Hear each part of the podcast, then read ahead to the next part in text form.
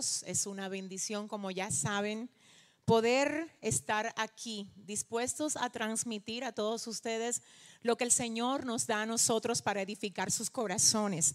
Y como saben, siempre nosotros necesitamos entrar con lo que es una dedicación a este tiempo, con lo que es la oración. Así es que ahí donde te encuentras, te invito a que cierres tus ojos y te conectes con el Señor junto a nosotros para pedir al Espíritu Santo de Dios que se mueva como solo Él sabe hacerlo. Necesitamos que este tiempo sea tomado en pleno control del Espíritu Santo de Dios, para que todo lo que Él quiere comunicar a su pueblo en el día de hoy caiga en tierra fértil, donde germine, donde dé el fruto que Él espera que dé. Así es que te pido ahora que te conectes en un mismo espíritu junto a nosotros para juntos orar al Señor por este estudio de su santa y perfecta palabra, diciendo, Padre, en el nombre de Jesús de Nazaret, te damos gracias, amado mío. Te damos gracias, Señor, por este tiempo, por esta oportunidad nueva que nos das para poder conocerte más para poder entender, Dios, aleluya, cómo tú te mueves, cómo tú procedes, Señor, alabanza. Entendemos, Dios, que tú eres demasiado magnífico, demasiado excelso y que nuestra mente limitada no puede captar todo lo que tú eres, Dios. Pero también sabemos, Señor, que tú te revelas a aquellos que diligentemente te buscan, Dios. Y sabemos que tu palabra es esa fuente de sabiduría que nos ayuda a entender, Dios, aleluya, oh Padre, la magnificencia, oh, lo inmensurable, ah, Santo, lo excelso, lo perfecto y lo magnífico que tú eres. Dios, por favor, glorifícate otra vez. Dios, por favor, ministra otra vez a cada vida que está ahí conectada ahora, esperando que tú le ministres. Dios, muévete otra vez. Y a ti, solo a ti, oh Señor, te vamos a dar toda la gloria y toda la honra en el nombre poderoso de Jesús. Amén y amén. Gracias por estar conectados con nosotros. Bienvenidos a este tiempo. Ya saben que estamos trabajando sobre la base de una serie que tiene como tema conociendo más a Dios, conociendo más a Dios. Y en cuanto a lo que hemos visto hasta ahora, debo decirles, mis amados hermanos, que yo me siento sumamente admirada con muchísimos de ustedes que de manera tan fiel y firme siempre están conectados recibiendo cada una de estas enseñanzas. De verdad nos, nos regocija el corazón saber que podemos ser parte de su crecimiento y de su avance en el Señor. Así es que muchísimas gracias por ser parte de nosotros. Hoy vamos a seguir con la serie. Nosotros ya vimos lo que fue el Dios Trino Estuvimos trabajando la base del Dios Trino, de la Trinidad de Dios. Luego de esto nosotros estuvimos hablando acerca de la omnisciencia de Dios y el pasado lunes estuvimos ah, desarrollando el tema de la soberanía de Dios. Si usted no ha tenido la oportunidad de conectarse con estos temas anteriores, yo le invito a que vaya a nuestro canal de YouTube. Muchos de ustedes ya nos están viendo ahora mismo por ahí y que busquen estos temas para que ustedes puedan seguir la secuencia de toda la serie. Hoy, para continuar la serie, vamos a hablar acerca de la omnipresencia de Dios omnipresencia de Dios y quiero que sepan que este será el último de los atributos que vamos a estudiar porque aunque son muchos, nuestro tiempo, ¿verdad? Para desarrollar estos temas es limitado. Así es que la semana que viene venimos con otra faceta de lo que es conocer a Dios. Pero por hoy vamos a estar desarrollando el tema de la omnipresencia de Dios. Recordemos que el término omni, omni es un prefijo y literalmente hace alusión en la palabra latina a lo que es todo, todo. Así es que cuando hablamos de omnipresencia, estamos hablando de que Dios es un Dios que tiene la facultad, la capacidad de estar en todos los lugares, todos, omnipresente, todos los lugares al mismo tiempo. Esto es una de las cosas que resulta ser un misterio para las personas que quieren tratar de comprender a Dios según la lógica. A Dios nunca lo vamos a poder percibir según la lógica humana. No hay forma, no va a pasar. Así es que recordemos que Él es demasiado grande, que es más grande que la grandeza, que es más profundo que la profundidad. Y sí, Él es omnisapiente, todo lo sabe. Él es soberano, que hace lo que quiere, como quiere, cuando quiere, con quien quiere. Y nadie le puede decir qué haces. Es trino, es un Dios trino comprendido por Padre, Hijo y Espíritu Santo. Y sí, es omnipresente, que implica que Él puede estar en todos los lugares al mismo tiempo. El único que puede hacer esto es Dios, porque quiero decirles a ustedes que Él es el creador de todas las cosas, que Él es la fuente de donde todo procede. Hay aspectos del creador que sí están en la criatura, como ya nosotros dijimos en la primera clase, como son la bondad, el amor, la justicia, pero estos aspectos que están en parte en la criatura, que somos nosotros, están a modo perfecto en la fuente que es Dios. Hay aspectos de Dios que nosotros tenemos una muestra representativa de ellos, pero hay otros aspectos como la soberanía, la omnisciencia, la omnisapiencia, que no están en la criatura, sino que solo están en la fuente que es Dios. Así es que el atributo de la omnipresencia solo está en la fuente que es Dios. ¿Qué significa esto? Señores, que ni Satanás es omnipresente. Satanás no puede estar en todos los lugares al mismo tiempo porque esa es una facultad que solo lo tiene la fuente de la creación, que es Dios. Ahora, ¿qué si tiene el reino del mal? Una organización, una agenda de trabajo perfectamente conectada, quiero que ustedes entiendan, inteligentemente conectada para comunicar información.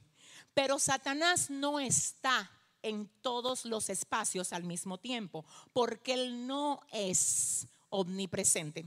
El único omnipresente es Dios. Y el primer versículo que nosotros vamos a ver en la noche de hoy acerca de la omnipresencia de Dios revelada Está en el libro de Isaías capítulo 57, verso 15. Quiero que ustedes anoten, recuerden, es importante que tomen nota. Yo necesito, por favor, que lo hagan. Cómprense una libreta solo para los discipulados. El tema de hoy es la omnipresencia de Dios. Y recapitulando para los que se van conectando ahora, acabamos de decir que la criatura no es omnipresente que el único omnipresente es la fuente, que es el creador. De Dios sale todo. Y que ni siquiera Satanás, que es nuestro adversario, es omnipresente, sino que trabaja con un reino organizado donde se traspasan las informaciones, pero no, Satanás no ocupa todos los lugares al mismo tiempo, porque esta es una facultad que la tiene solo el creador. Entonces el primer versículo que vamos a ver en la noche de hoy es Isaías 57, verso 15. Isaías 57, verso 15 dice así, porque así dijo el alto y sublime, el que habita la eternidad y cuyo nombre es el santo.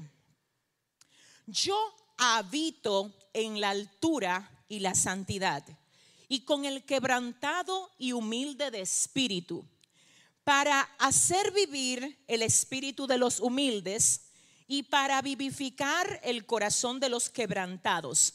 Si observamos la primera parte de ese pasaje, Específicamente dice lo siguiente, porque así dijo el alto y sublime, el que habita la eternidad. Tremendo, observemos esto. Aquí dice el profeta mayor Isaías en el capítulo 57, verso 15, que el Señor dice de él, yo habito la eternidad. Recordemos que la eternidad no tiene inicio ni tiene final, porque es eternidad. No es medible en el tiempo, es eternidad. Así es que el Señor aclara y dice, yo habito la eternidad. Yo estoy desde la eternidad y hasta la eternidad. Yo no tuve un día de nacimiento, no. Los días para mí, los meses, los años, no son contados como son contados en la criatura, dice el Señor. Por eso es que dice la palabra de Dios que para Él un año, oiga bien, un día, perdón, es como mil años y mil años es como un día, porque en Dios no hay medición del tiempo. Él habita la eternidad. Quienes estamos limitados, señores, somos nosotros. Quienes estamos totalmente programados en base a un reloj somos nosotros. Pero en el Señor no hay límite porque Él habita la eternidad. Además de esto, yo quiero decirles que el hecho de que Dios habita la eternidad implica de que oh Dios, no hay nada que haya acontecido que Él no sepa, porque ya Él todo lo sabe, Él habita la eternidad. No hay nada que esté aconteciendo ahora de lo que Él no se haya dado cuenta, porque Él habita la eternidad. Y no hay absolutamente nada que pueda pasar más adelante que no esté perfectamente dentro de su control, porque Él habita la eternidad. En otras palabras, antes de que nosotros naciésemos, ya el Señor nos conocía. Tal como dice Jeremías capítulo 1, verso 5. Antes de que te formases en el vientre, te conocí, te santifiqué, te di por profeta a las naciones. Yo, dice el Señor, conozco todos los tiempos y a los moradores de todas las generaciones. Conozco acerca del hombre que yo creo, de la criatura que hago, dice el Señor, todos sus movimientos. No hay nada oculto que yo desconozca porque soy omnipresente en espacio y en tiempo. No hay un tiempo que yo no habite, no hay un espacio que yo no llene. Anote eso. No hay un tiempo que Dios no habite, que Él no conozca. Y no hay un espacio donde su presencia no entre, porque Él es omnipresente, está en todo lugar. Y esta es una facultad que solo Él la posee continuamos con esta palabra que dice, la omnipresencia de Dios es el método para Él estar presente en todos los rangos de tiempo y espacio. La omnipresencia de Dios es el método que Él tiene para estar presente en todos los rangos y en todos los espacios. Además de esto, yo quiero que usted anote esto que dice, Dios está activamente presente en una forma diferente en cada evento en la historia como guía providente de los asuntos del humano. Y para esto yo quiero que veamos ahora el libro de Isaías capítulo 40, verso 12. Isaías 40, verso 12, donde dice, ¿quién midió las aguas con el hueco de su mano y los cielos con su palmo? Con tres dedos juntó el polvo de la tierra y pesó los montes con balanza y con pesa los collados. Tremendo. Volvamos a ver esto. Dice otra vez, Isaías 40, verso 12. que el Señor interroga diciendo, ¿quién midió las aguas con el hueco de su mano y los cielos con su palmo? Con tres dedos juntó el polvo de la tierra, pesó los montes con balanza y con pesa los collados. Acerca de la omnipresencia de Dios, este pasaje específico habla que el Señor no solo tuvo participación en Génesis 1.1. Cuando Él dice que en el principio creó Él, Él creó los cielos y la tierra y que la tierra estaba desordenada y vacía, ¿no? Él dice, nada más no estuve ahí. Yo no solo estuve ahí, yo también estoy aquí. Yo estoy aquí midiendo las aguas con el hueco de mi mano. Estoy aquí recogiendo con tres dedos todo el polvo de la tierra. No hay civilización que no haya visto mi gloria de alguna manera. Aún en las cosas que les rodean hay gloria de Dios. En una ocasión el salmista decía, cuando yo miro a los cielos y veo la obra de tus manos, yo digo que es el hombre para que tú lo mires. Oh, pero que es el hombre para que tú tengas memoria de él. Así es que todo lo que hay y todo lo que existe expresa la misericordia, la magnificencia de Dios y su presencia en todas las generaciones y en todos los tiempos, porque Él habita la eternidad. Acerca de esto también dice la palabra que Él pone y quita reyes. Que todo lo que pasa en la tierra, Dios mío, pasa con un permiso de parte de Él. Porque el salmista dijo, ah, acerca de Dios, que todo lo que Jehová quiere, lo hace. En el cielo, en la tierra y debajo de los mares y también en todos los abismos. Todo lo que Jehová quiere, lo hace. Dios mío, en el cielo, en la tierra, debajo de los mares y en todos los abismos, porque su presencia lo llena todo, porque nadie puede echar pulso con él. Así es que como ya vimos, el profeta Isaías en el capítulo 40, verso 12, aclara que Dios tiene todo en su mano, que su creación está perfectamente controlada y medida por él pero al respecto también quiero que veamos lo que dice el libro de Segunda de Crónicas, capítulo 20, verso 37, donde dice, entonces Eliezer, hijo de Dodaba, de Maresa, profetizó contra Josafat diciendo, por cuanto has hecho compañía con Ocosías, Jehová destruirá tus obras y las naves se rompieron y no pudieron ir a Tarsis. Yo quiero que usted sepa que Josafat era un rey de los reyes de Judá. Y de hecho era un rey que había actuado de buena forma delante de Dios. Y resulta que este rey, así como todos nosotros en algún momento, a pesar de haber actuado de modo correcto delante de Dios, cometió un desliz y fue que hizo alianza con otro rey que no era parte del pueblo de Dios. Básicamente lo que hacen estos reyes es que hacen una alianza para hacer naves y negociar con ellas. Y quiero en este sentido que tú escuches lo que te dice el Espíritu Santo de Dios.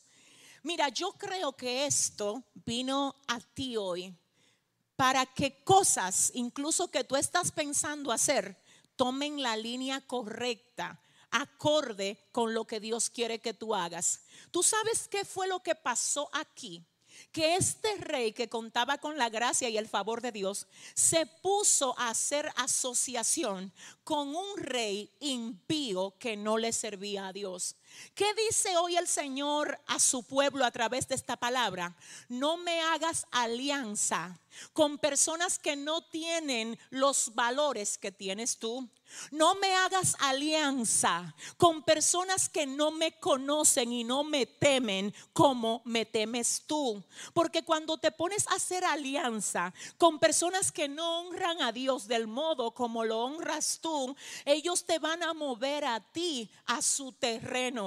Y eres tú que tienes que moverlos a ellos al terreno tuyo. Y la manera de moverlos no es haciendo negocios con ellos. Porque para que las personas puedan hacer cosas sanas, primero tienen que estar sanos por dentro.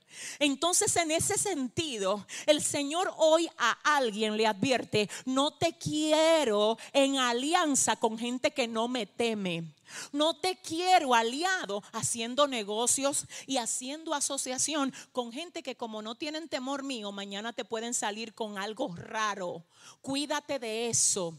El consejo de Dios viene a ti a decirte hoy, como no me temen a mí, posiblemente te sean desleales a ti. Como no me temen a mí, oh Dios, es posible que tú a través de su influencia incurras en algo que pueda acarrear maldición a ti. Y quiero que sepas que Dios, ay, yo siento al Espíritu Santo, amaba tanto a Josafat que le dice Josafat, parafraseando, ¿verdad? En el libro de Segunda de Crónicas, capítulo 20, verso 37.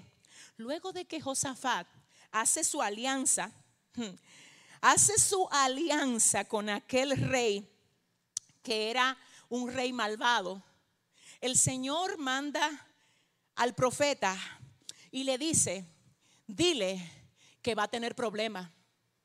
Dile que ese negocio que hizo no cuenta con mi bendición. Ay, Dios mío. Dile que si Jehová no edificare la casa, en vano trabajan los que la edifican. ¿Sabes algo? El Dios omnipresente que está contigo ahí, yo no estoy contigo ahí, yo soy una persona física. Y ahora mismo estoy limitada a este espacio. Pero el Dios que ahora toma mi boca para hablarte a ti no tiene frontera. Él no necesita un avión para llegar ahí donde tú estás y hoy decirte, escúchame, yo conozco tus intenciones. Yo sé lo que en medio de toda esta crisis el enemigo te ha querido susurrar. Hay personas que en medio de la escasez el enemigo las ha querido conectar con cosas que Dios no bendice. La bendición de Jehová es la que enriquece y no añade tristeza con ella. Escúchame, mejor es lo poco con la bendición de Jehová que lo mucho que Dios no apruebe y no bendiga.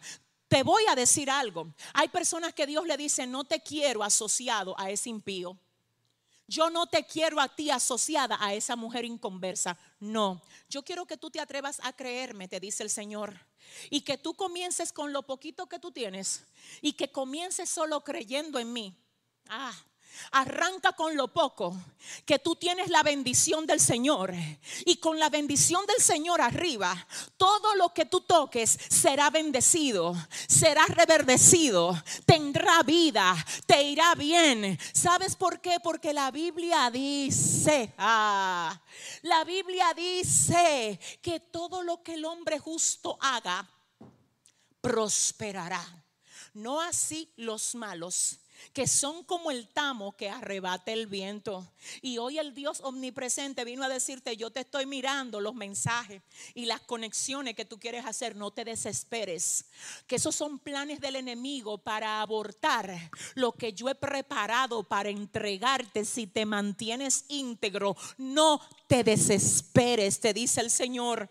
¿Y cómo el Señor supo? Dios mío, ¿cómo él supo que Josafat había hecho este negocio? Porque Él es omnipresente. Porque todas las reuniones que usted y yo hacemos, Él está ahí. Porque cuando tú crees que nadie te está mirando, Dios te está viendo. Porque Él sabe con quién tú te comunicas. Porque Él sabe todo lo que tú haces. Entonces Él, Él, Él, mi alma adora, advierte y lo hace de diferentes formas. Toma esta palabra de hoy como una advertencia de parte del Dios omnipresente. Continuamos viendo esto. Dios está presente y atento de manera muy, pero muy especial para aquellos que invocan su nombre. Dios está presente de manera muy especial para respaldar, wow, y prestar su oído a aquellos que invocan su nombre. En ese punto yo tengo la responsabilidad de resaltar algo importante. Nosotros dijimos al inicio de esta, de esta clase, de este estudio, que el Señor lo llena todo y que como es omnipresente, Él está en todos los espacios. Ahora bien, ¿qué pasa?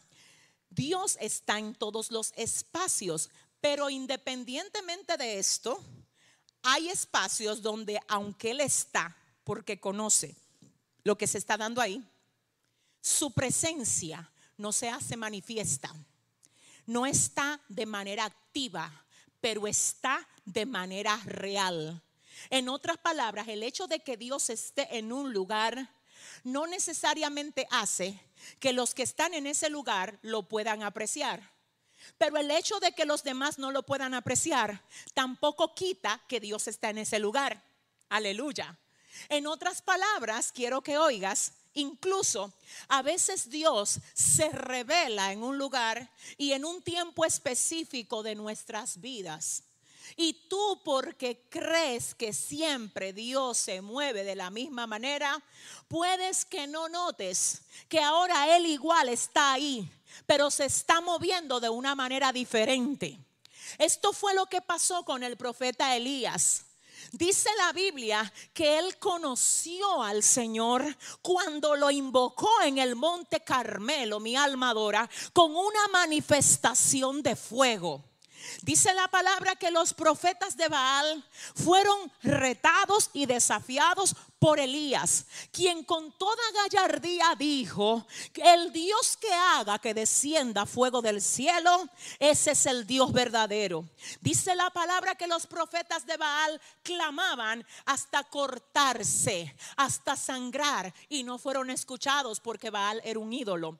Pero que cuando Elías oró, el fuego cayó y que consumió hasta las piedras de aquel holocausto. Ahora quiero que oigas, el profeta vio la manifestación de Dios en el Carmelo a través de fuego. Pero luego él está en el monte esperando ver a Dios. Oye, Dios mío, quizás con el mismo estruendo, quizás con la misma manifestación que el Señor le mostró en el Carmelo. Pero dice la Biblia que en esta ocasión el Señor no se movió con fuego. El Señor no se movió con viento recio, sino que dice que Él se movió en el silbo apacible. Necesito ayuda del Espíritu aquí. Escucha lo que te dice el Señor. No creas que te he dejado solo no pienses que no estoy contigo. Oh, es que ahora estoy contigo de una manera diferente. Es que ahora me estoy moviendo de una manera distinta. Es un problema tratar de encasillar el modo como Dios se mueve. Eso también le pasa a mucha gente a quienes en un tiempo para Dios bendecir utilizó a alguien específico. Y tú te quedaste plasmado ahí parado o parada frente al instrumento.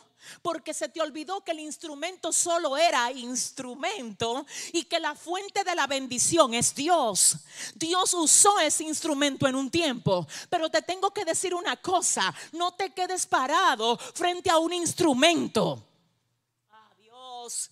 Ve y busca el rostro de Dios, porque es posible que el Señor ahora no te bendiga por el norte, sino que te traiga la bendición desde el este. Y tú estás esperando que venga del norte y el Señor dice, es que esa fue mi estrategia de ayer. Es que ya esa amiga que yo usé para que te ayudara, esa fue mi estrategia para ti de ayer. Ahora yo tengo otra estrategia que viene desde otro punto, porque ah, si me quedo siempre, dice el Señor, usando el mismo instrumento, tú vas a terminar creyendo que tu bendición viene del instrumento y no de la fuente que soy yo. Hoy viene el Señor a decirte, no me encasilles, porque yo estoy en todos tus procesos Estoy en todos tus tiempos, mi alma adora, señores. La Biblia dice en el libro de Isaías, a los que he cargado desde el vientre. Ah, a los que he cuidado desde la cuna, aún en la vejez, cuando ya peinen canas, yo seré el mismo, yo seré su Dios, yo les sostendré.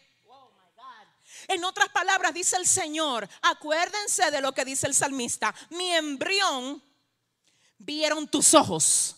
En otras palabras, Él estaba presente mientras el embrión se formaba el embrión tuyo, el embrión mío, mi alma adora, el embrión tuyo y mi embrión vieron a Dios. Él estaba presente ahí. Y el Señor dice a los que he cargado desde el vientre, estando presente con ellos desde el vientre. Ellos no habían nacido, ya yo estaba con ellos. Si ellos no habían nacido, ya yo estaba con ellos. Lo voy a dejar solo ahora. No va a pasar te dice el Señor, no va a pasar. Y tú que crees que estás solo, vengo a decirte, mira, el cielo te ha puesto una demanda hoy y te ha dicho, levántate y créeme.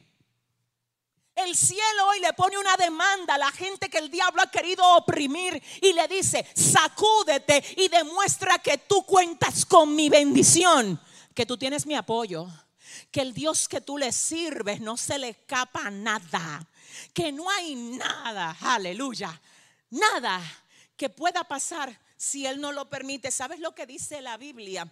La Biblia dice mm, que ni una sola ave cae al suelo si así el Señor no lo permite. Y eso es hablando de la ansiedad del hombre. Eso es cuando Jesús literalmente dice, ¿por qué ustedes se afanan diciendo qué comeremos o qué vestiremos? Miren las aves, mírenla, observenla, ellas valen menos que ustedes. Oh, y ni Salomón, pero ni Salomón, con toda su sabiduría y con toda su esplendidez, se pudo vestir como una de ellas.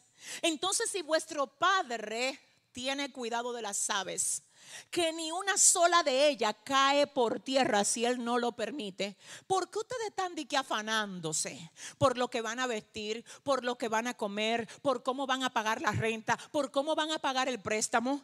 Dice el Señor, los gentiles son los que se manejan así. Los hijos Ah, los hijos del Dios omnisapiente, oh, del Dios soberano, del todopoderoso, del omnipresente, no se manejan así. Mi alma adora a Dios, yo estoy hablando con alguien, yo lo puedo sentir. Y quiero decirte, amor de mi vida, escucha esto. Dios tiene cuidado de ti. Y no, Él no está solo contigo cuando todo sale como tú quieres que salga. No, Dios se mueve también en tu debilidad, dándote la fuerza para que tú soportes eso que te ha tocado soportar. Créeme que hay cosas que tú no las hubieses podido pasar si no fuera porque Dios te sostiene. El crédito no es tuyo, el crédito es de Él. La gloria no es para ti, la gloria no es para mí. Yo no tengo crédito. El crédito es de mi papá que me da fuerza igual como te la da a ti. Escúchame. El Señor usa tus fortalezas para glorificarse, pero también usa tus debilidades porque son tus debilidades las que te llevan a buscarlo, a conocerlo y a entrarte más profundo en lo que Él quiere hacer contigo. Mi alma adora a Dios. Entonces quiero que oigas, yo acabo de decir, ah, Dios, Padre, yo acabo de decir que el oído de Dios está presto de una manera tan especial para Él escuchar a aquellos que le buscan, pero su presencia lo llena todo. Pero Él conoce todo, sí, pero a los que le claman, a los que le buscan, my God. Dice el Salmo 46, verso 1, Dios es nuestro amparo y es nuestra fortaleza, nuestro pronto auxilio en la tribulación. Y aunque se traspasen los montes a la mar y aunque la tierra tiemble, tenemos que cantar el salmista decía, Dios es nuestro amparo, Salmo 46, 1, y es nuestra fortaleza, nuestro pronto auxilio en la tribulación. Esto me revela que el salmista tenía el hábito de buscar a Dios en el momento de la angustia. Y porque tenía el hábito de buscarlo, él tenía la experiencia que puedes registrar en el Salmo 46, verso 1, diciendo, Dios es nuestro amparo. En otras palabras, Él me ha amparado a mí. Él es nuestro amparo y es nuestra fortaleza. Es nuestro pronto auxilio en la tribulación. ¿Por qué el salmista tenía ese registro y esa experiencia? Porque cuando tú buscas a Dios, Él se deja hallar de aquellos que le buscan. Muchas personas dicen, Dios no me habla. Yo estoy segura que cuando tú crees que a ti Dios no te habla, escúchame, es porque tú no pasas tiempo en la presencia de Dios. Porque cuando tú pasas tiempo en la presencia de Dios, aún el silencio de Dios te ministra. Ah, déjame repetir eso. Cuando tú pasas tiempo con el Señor en oración, aunque tú no oigas su voz, tú sales ministrado. Y aunque tú no escuches una palabra directa, tu corazón será direccionado. Y tú no vas a estar con la ansiedad de que Dios te hable, que Dios te diga, que profetícenme, no. Sino que la manera de Dios hablarte en ese momento será a través de la dirección de su paz. Por lo que si tú quieres oír a Dios, necesitas conectarte con Dios. El salmista se conectaba y por eso dijo, Dios es nuestro amparo. Es nuestra fortaleza, es nuestro pronto auxilio en la tribulación y aunque se traspasen los montes a la mar y aunque la tierra tiemble, tenemos que cantar y hay algo aquí que también quiero que ustedes escuchen. Esto a mí me marcó, me bendijo y yo quiero compartirlo con todos ustedes. Señores, wow, señores, la oración es un arma de guerra. La oración es poderosa. La oración puede hacer más por ti que lo que puede hacer un millón de dólares en una cuenta. La oración puede abrir el cielo a tu favor. La oración puede hacer que sean desactivados los planes del adversario en tu contra. La oración eficaz del justo puede mucho, dice la palabra del Señor. Y quiero que tú oigas lo que dice al respecto el libro de los Hechos capítulo 9, verso 11. Esto, esto fue una palabra que el Señor le dio a Ananías. Recordemos que Saulo de Tarso se dedicaba a perseguir los cristianos, ¿verdad? Que si ustedes lo saben. Y es en el libro de los Hechos, capítulo 9, que dice la Biblia que el Señor les sale al encuentro. Y que por causa de ese encuentro, de esa experiencia, Saulo pierde la vista por algunos días. Y cuando el Señor se refiere a Ananías, siervo de Dios en la ciudad, acerca de Saulo, oye cómo es que le dice.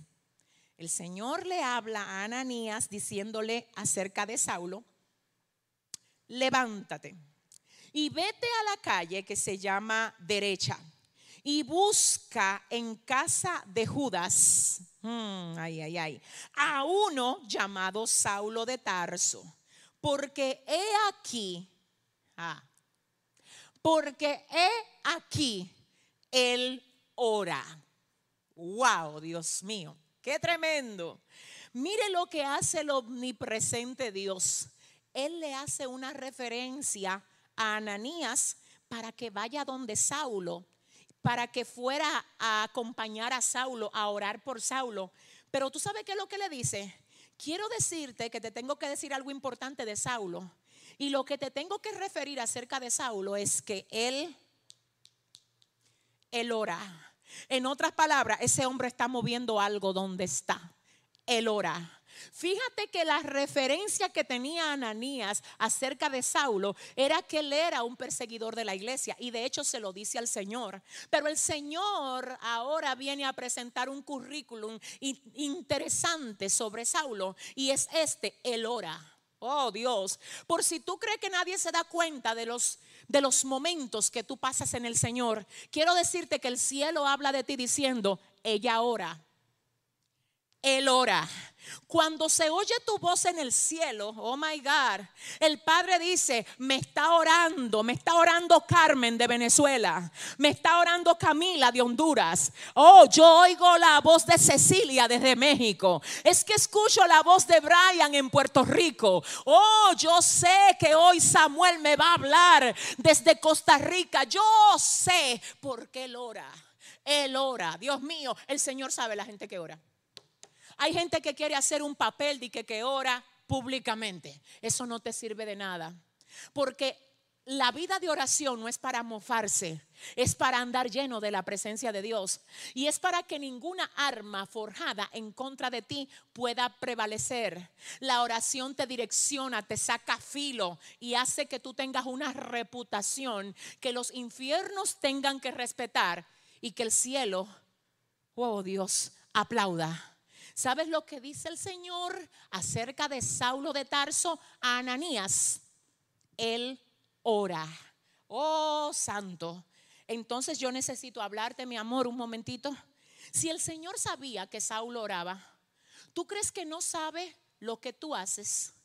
Y no solamente que tú ores, Él sabe también cada favor que tú le haces a los demás, aunque no te lo agradezcan. Dios, ayúdame.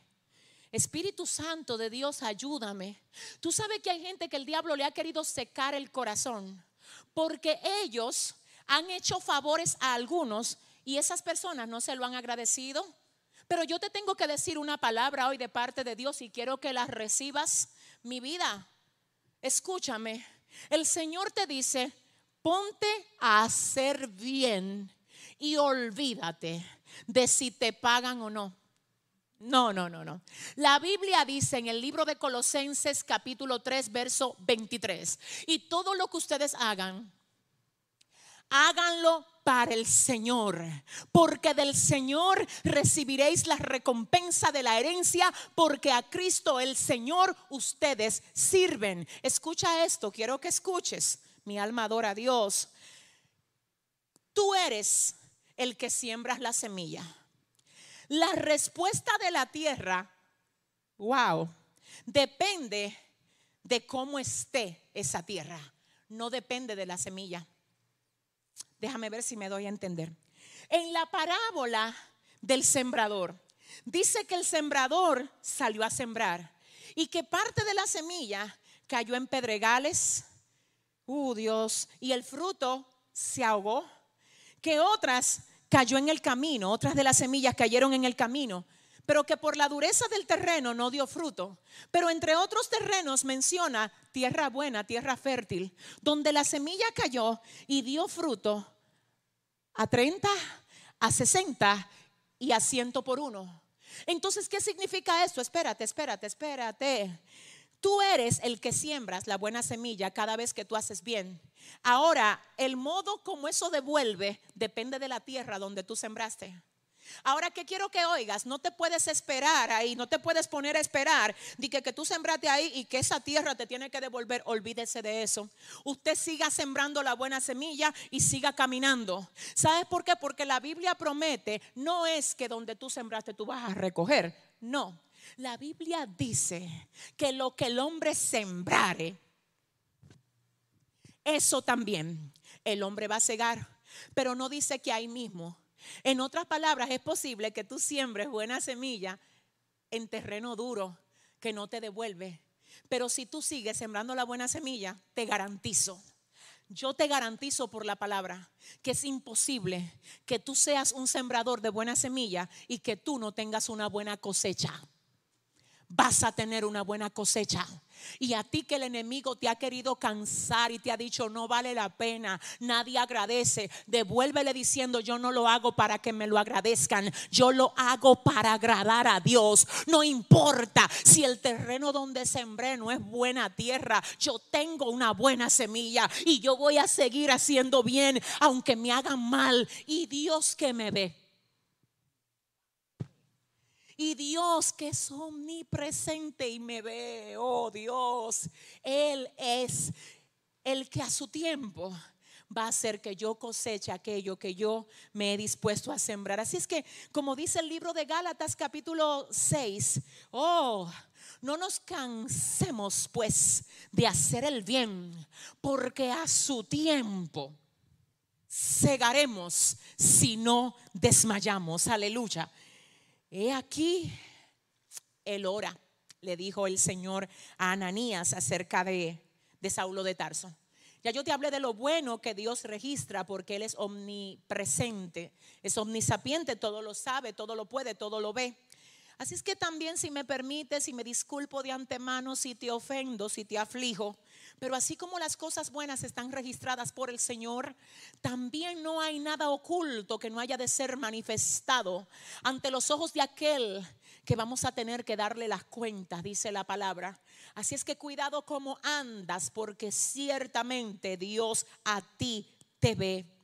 Yo quiero leerte ya casi terminando lo que además dice aquí. Dice, por causa de su omnipresencia es imposible que podamos esconder nuestros actos delante de Dios. Por causa de su omnipresencia es imposible que podamos esconder nuestros actos delante de Dios. Y yo quiero que ustedes lean esto conmigo, por favor, de una manera bien eh, concentrada. Yo quiero que ustedes esto no lo lean como que lo leí y ya no. Concéntrense en esto que vamos a leer ahora. Miren, es el libro de Génesis, capítulo 4, el verso 6 y 7, pero vamos a usar la versión NBI. ¿Está bien?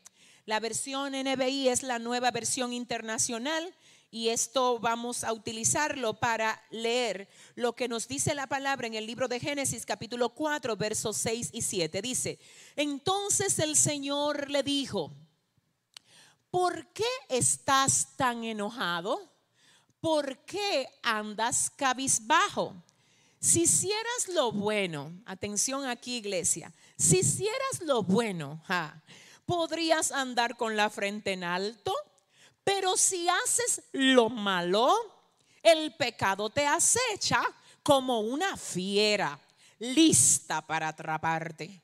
No obstante, tú puedes dominarlo.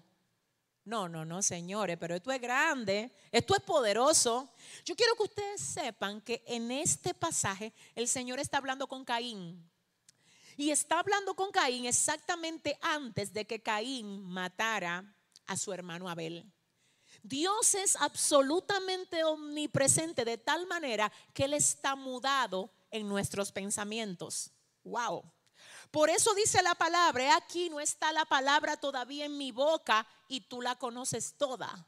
Yo no he dicho nada y ya tú sabes todo lo que yo voy a decir. Yo no he hecho nada y ya tú sabes por dónde yo me quiero mover.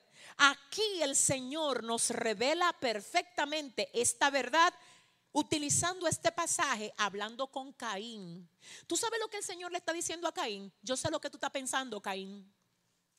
Yo estudié tus pensamientos porque yo soy omnipresente y estoy en todo lugar y sé lo que estás pensando. Y entonces ahora, entendiendo esto, volvamos al texto. Entonces el Señor le dijo, ¿por qué estás tan enojado? ¿Por qué estás tan enojado? ¿Por qué andas cabizbajo? Si si eres lo bueno, pudieras andar con la frente en alto. Ay, no, no, no, no, no, señores, perdónenme. Yo tengo que explicarles esto a ustedes. ¿Sabe lo que dice esta parte del texto? Dice, si hicieres lo bueno, podrías andar con la frente en alto. Todo el que anda en luz anda con la frente en alto. La gente que andan en integridad no andan asustados, ni les preocupa que nadie vea su celular, ni las conversaciones que ellos tienen con nadie, porque ellos son luz. Y la gente de luz ah, se parece a Jesús. Y Jesús en una ocasión dijo, lo que yo digo en el aposento, yo lo digo en la azotea. Yo soy íntegro, dijo Jesús, parafraseando, lo que yo digo en oculto allá en la, en la habitación, en intimidad, yo lo puedo decir en la azotea, porque yo soy de una sola pieza. Hay gente que tienen demasiadas caretas y hoy el Señor te dice, quítate todas esas caretas y déjame sanarte. Saca toda la basura de tu vida, déjame restaurarte. Porque el Señor sabe lo que tú estás haciendo, sabe tus intenciones y Él hoy trae esta palabra a ti para ayudarte a ser libre de todo lo que te quiere inclinar a la perdición. El Señor dice, ¿tú te crees que yo no sé? ¿Tú crees que yo no conozco cada cosa? Señores, cada cosa de nosotros. La Biblia dice que hasta las hebras de nuestro cabello están contadas. ¿Qué significa eso? Que cuando una hebra se queda en el peine, como yo decía en una ocasión, el Señor sabe que esa fue la hebra 1845 que se quedó en el peine. Entonces Él sabe todo de nosotros. Y aquí el Señor le habla a Caín y le dice, mira, si haces bien, vas a andar con la frente en alto. Cuando tú ves que una persona no quiere que vean los videos que ve, los canales de televisión que ve, las películas que ve, las aplicaciones que tiene, hay problema. Porque el que anda en integridad le gusta que los demás vean. Enseña sin miedo. No le pone clave a los celulares para que el otro no pueda ver lo que, lo que hace ni con quién habla. My God, siento a Dios aquí, ayúdame. Entonces dice el Señor a Caín, mira, déjame decirte algo, si hicieras lo bueno, pudieras andar con la frente en alto. Si hicieras lo recto, lo correcto, tú no vas a tener que andar con miedo. Pero dice, pero si haces lo malo, el pecado te acecha como una fiera lista para atraparte si tú haces lo malo. Si haces lo malo, tú crees que, te va a ir bien, pero el pecado te acecha como una fiera. Si haces lo malo, Satanás te va a decir que eso es placer para tu carne. Pero el pecado te acecha como una fiera lista para atraparte, pero tú puedes dominarlo. Pero tú puedes dominar ese pecado que te quiere dominar a ti. Ah, y si lo dominas tú, porque tú puedes dominarlo, no va a tener que andar con la cabeza hacia abajo, sino que vas a poder andar con la frente en alto. Hoy alguien que el enemigo lo quería hacer que andara con la cabeza hacia abajo, Dios le quita la vergüenza. My God. Dios saca lo que no es de Él para que tú andes con la frente en alto, para que no te tengas que avergonzar de nada. Porque como dice el Señor aquí a Caín, si bien hicieres, wow, wow, wow, wow, si hicieras lo bueno, pudieras andar con la frente en alto. Pero si haces lo malo, el pecado te acecha como una fiera lista para atraparte. No obstante, tú puedes Tú puedes, permítame, permítame repetir eso. Ah, perdónenme. Yo quiero que ustedes lo repitan conmigo. Ahí donde estás, ayúdame. Porque yo siento que alguien Dios quiere hacer libre. Por favor, repite conmigo, yo puedo. Y yo quiero decirte, tú puedes. Es más, lo voy a decir siete veces. El Señor le dice a Caín, tú puedes dominarlo. Digo, número uno, desde República Dominicana, eso que te está haciendo fallarle a Dios continuamente, uno, tú puedes dominarlo. Eso que el enemigo quiere usar para avergonzarte, dos, tú puedes dominarlo. Eso que tú vienes arrastrando del viejo hombre, tú puedes dominarlo. Eso que tú heredaste de, de, tus ancestros, de tus parientes, tú puedes dominarlo. Cuatro, ah, Dios mío, eso eso que el enemigo ha usado durante todo este tiempo para mantenerte atado. Cinco, tú puedes dominarlo. Eso que el diablo quiere que se le pase a tus hijos. Seis, tú puedes dominarlo. Y eso, eso, a lo que el Señor hoy te dice, ponlo debajo de mis pies para pisarlo. Hoy, número siete, el Espíritu Santo te dice, tú puedes dominarlo. Así es que yo espero que ahí donde estás, tú hayas hecho esta declaración en fe, en el nombre de Jesús, y que te levantes a entrar en lo nuevo que Dios ha dispuesto para ti. Finalmente, quiero leerles estos otros pasajes rápido acerca de la omnipresencia de Dios. Y el primero de los últimos pasajes es este, anótenlo, Jeremías 23, 24, donde dice, ¿Podrá alguno esconderse en escondites de modo que yo no lo vea? Declara el Señor. ¿No lleno yo los cielos y la tierra? Declara el Señor. Ahora veamos Proverbios 15:3. Dios mío. En todo lugar están los ojos del Señor observando a los malos y a los buenos. Dice Salmo 139, 7 al 10. ¿A dónde me iré de tu espíritu? ¿A dónde huiré de tu presencia? Si subo a los cielos, he aquí, allí tú estás. Si en el Seol preparo mi lecho, allí estás tú. Si tomo las alas del alba y si habito en lo más remoto del mar, ay Dios, aún allí me guiará tu mano y me asirá tu diestra. Finalmente, Job 34, 21 dice, porque sus ojos observan los caminos del hombre, wow, y él ve todos sus pasos, porque sus ojos observan los caminos del hombre y él ve todos sus pasos. Señores, no es lo mismo hablar de un camino y hablar de pasos. El camino está compuesto por pasos. Amén. Y la Biblia dice que el Señor no solo está pendiente de nuestro camino conformado por pasos, sino que está pendiente de cada paso que conforma nuestro camino. Así es que cuidado con lo que haces. Cuidemos los pasos que damos. Yo creo que Dios hoy te quiere poner a ti la conciencia de que Él es omnipresente y que está para acompañarte en todas, pero en todas las facetas de tu vida, en tus debilidades para ayudarte, en tus fortalezas para alentarte, animarte, pero no creas que tú estás independiente de Dios y que Él no te ve, porque de todo, absolutamente de todo lo que tú haces, Dios tiene conciencia, Él tiene sapiencia, porque Él es omnipresente. Oremos al Señor Todopoderoso, al soberano, al omnisapiente, omnisciente y omnipresente, dándole gracias por este tiempo. Amén. Padre, gracias te damos en el nombre de Jesús de Nazaret. Bendecimos tu nombre por habernos hablado en la noche de hoy, por habernos edificado. Padre, gracias a ti sea la gloria, Dios mío.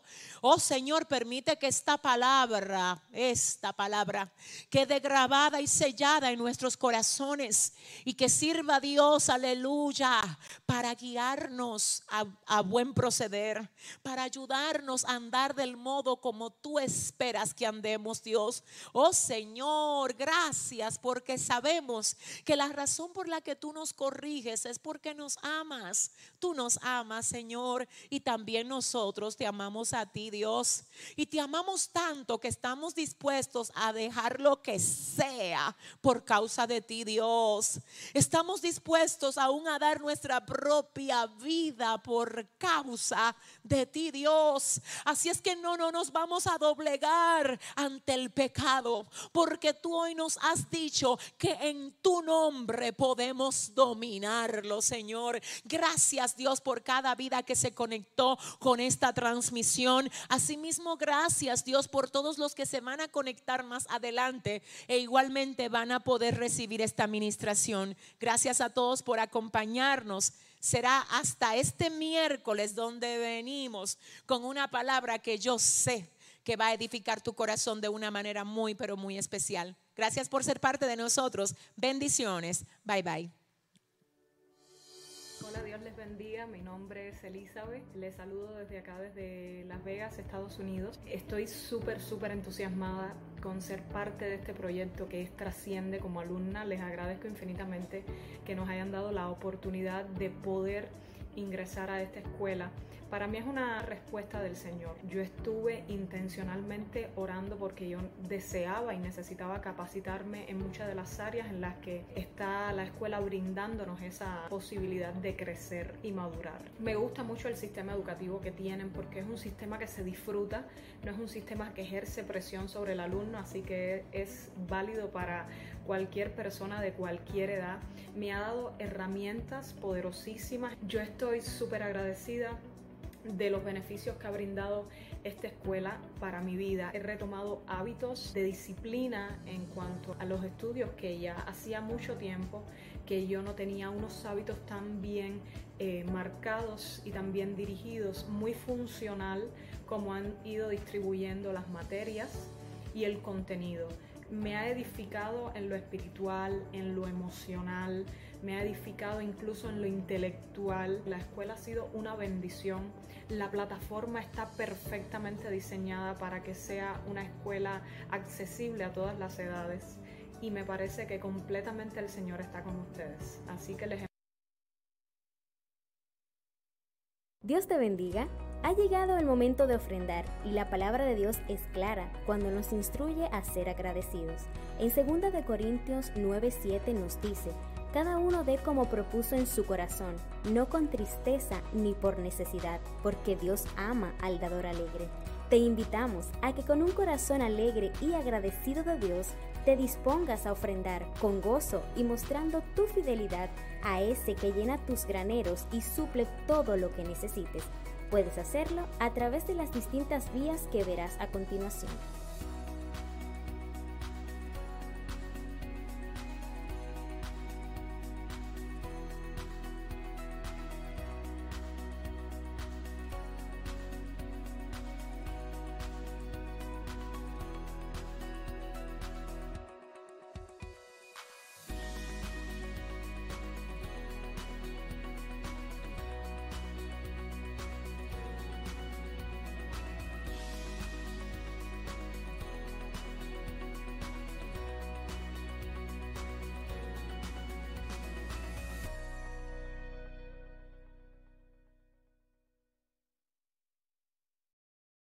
Dios te bendiga. Ha llegado el momento de ofrendar y la palabra de Dios es clara cuando nos instruye a ser agradecidos.